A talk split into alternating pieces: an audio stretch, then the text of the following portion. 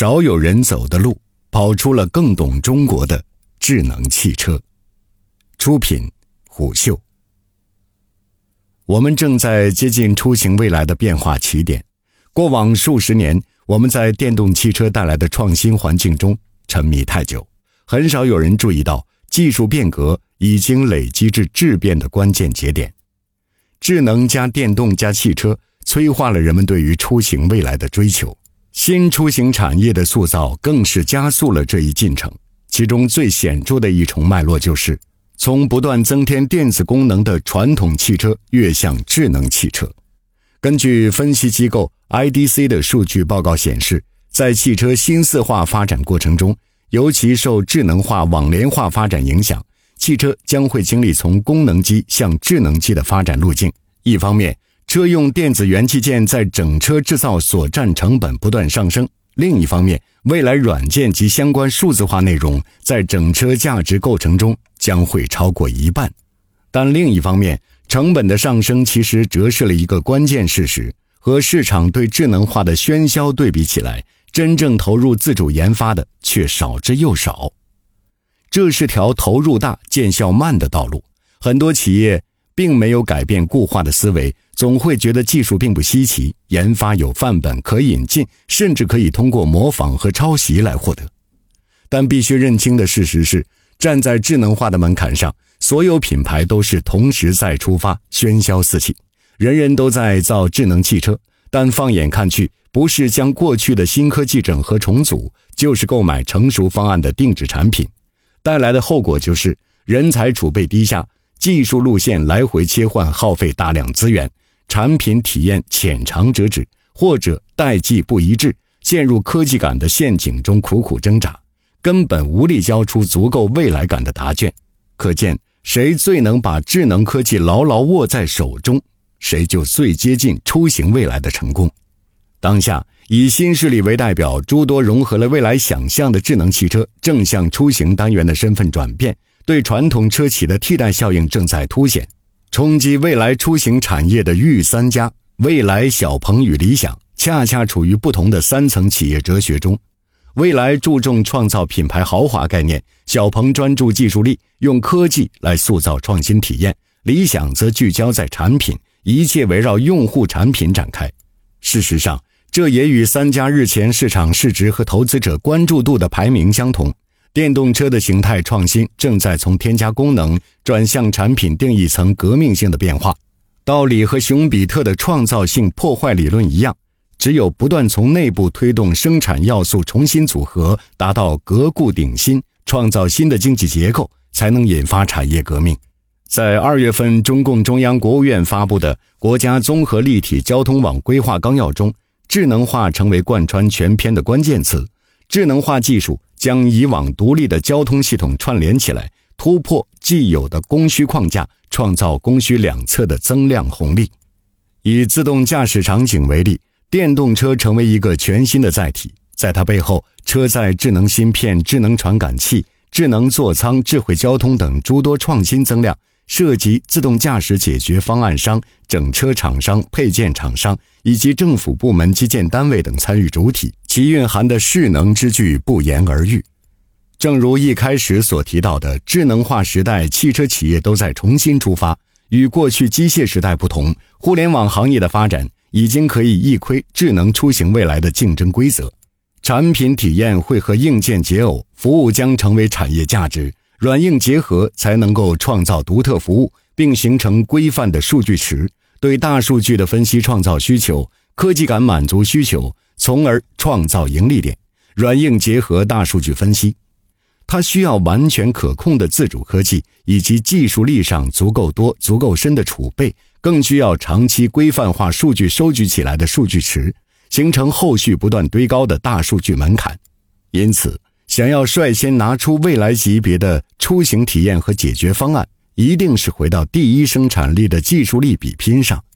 在这条路上，大部分企业选择了营销科技感、研发做鸵鸟的道路，选择等待供应商交出合适的答卷。另一种常见方式则是做整合者，不做研发者，把最硬的骨头留给小企业，自己则做一个收割者。智能赛道甚嚣尘上，但等尘埃落定之时，会发现选择孤独跑完全程的人会成为最懂行的那个。作为在智能技术上深耕最久、积淀最全的新势力，小鹏正在迎来自己的机遇。小鹏在智能化的深耕，成为其先手一步的最好体现。根据小鹏汽车董事长 CEO 何小鹏的回忆，从2015年小鹏汽车团队刚成立的时候，就坚定地认为未来是智能汽车的时代，而不是电动汽车的时代。根据何小鹏所述，这背后的逻辑是因为智能代表信息的变革，而电动代表能源跟动力的变革。在当时小鹏汽车的初创团队来看，汽车形态一定会大范围变革，而不仅仅是软件重新定义汽车。实际上，软件很难重新定义汽车，而是信息加能源的组合变革推动了汽车的变革，这也成为了小鹏难得的韧性。纵观小鹏的发展历程，无论在造车的多少难关上低头拜师，唯独在坚持全站技术自研上，小鹏完成了从概念到产品的全套智能汽车解决方案的构建。根据小鹏在港股上市的二次招股书内容显示，小鹏港股上市募资总额中，约百分之四十五用于拓展产品组合及开发更先进的技术，其中自动驾驶又成为技术研发的重中之重。今年一月，小鹏正式推出了高速公路自动巡航辅助驾驶 NGP 功能。截止到五月底，小鹏 P7 激活高速公路自动巡航辅助驾驶的用户就已经超过百分之二十，NGP 累计行驶里程超过五百万公里，完整覆盖了用户跨城出行场景。这背后是小鹏的专用算法，通过定位和高清地图融合来实现分米级定位精度，以增强自动驾驶能力，同时提供自动驾驶环境模拟显示功能。小鹏选择的技术路线是通过机器学习，将感知算法和多传感器数据融合起来。截止二零二一年三月三十一日，小鹏的自动驾驶数据集已经拥有了大约五百九十万个用于算法训练的标注影像。得益于小鹏全闭环的数据采集及处理能力，小鹏拥有可能是国内目前自研体系中积淀最深、技术应用最广的智能驾驶技术。这正是小鹏从创立开始，坚持全站自主研发，坚持软硬件结合，坚持数据闭环积累下的军备库。从硬件、算法、数据三层构建起了立足于中国本土、普世未来出行的技术体系。甚至有专业人士认为，国内新造车企业中，小鹏的自动驾驶技术高于特斯拉。小鹏在今年五月收购了智图科技。正式解决了地图数据收集的资质问题，开始对下一步更高阶的高级辅助驾驶地图展开实际行动。据全数据显示，中国乘用车市场二级及以上自动驾驶系统渗透率已从二零一八年的百分之三点零快速增长至二零二零年的百分之十三点零，预计到二零二五年将达到近百分之三十四点二。小鹏在自动驾驶技术上的积淀，未来很有可能会突破产品本身，形成自动驾驶服务提供商的局面。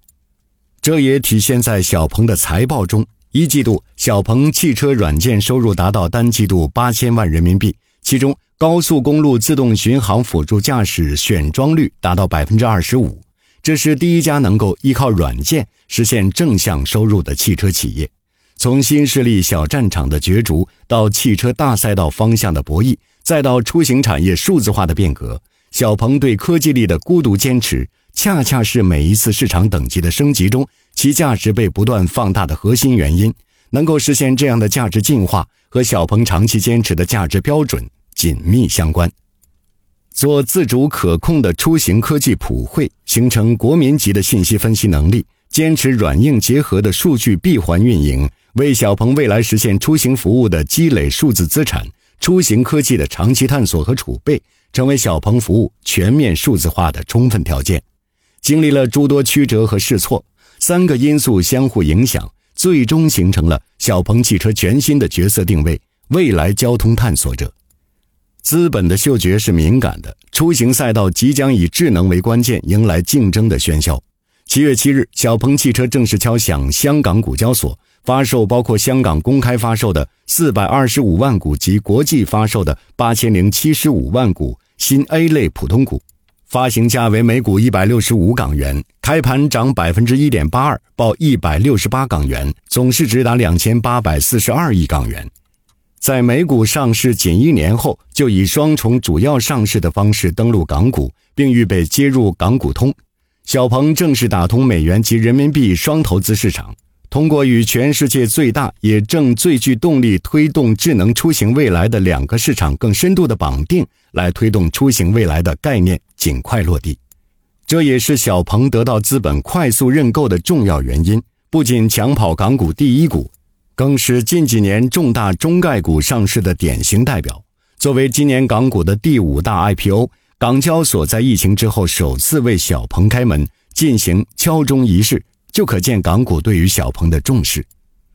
据多位二级投资人透露，未来理想汽车也几乎在同一节奏下密交了香港上市文件。可以预见的是，资本市场即将以出行产业的标准。对所有涉及其中的企业进行从上到下的一轮重评估，这势必会从各个角度考验企业的技术储备。因此，小鹏此次登陆港股，不只会影响汽车产业，甚至可能是针对整个未来出行板块，都会形成以科技力为核心的价值评估体系。科技力在过去常常被低估，但它的价值会在每个变革时代凸显出来。历次工业革命的背后，都是技术力厚积薄发带来的指数级红利释放。小鹏的智能科技正是科技力对行业前瞻性引领的最好证明。港股作为重要的投资风向标，可以预见的是，资本市场很可能会在短暂的犹豫之后迅速跟进，小鹏的价值也会得到新角度的审视和重估。商业洞听是虎嗅推出的一档音频节目。精选虎嗅耐听的文章，分享有洞见的商业故事。我们下期再见。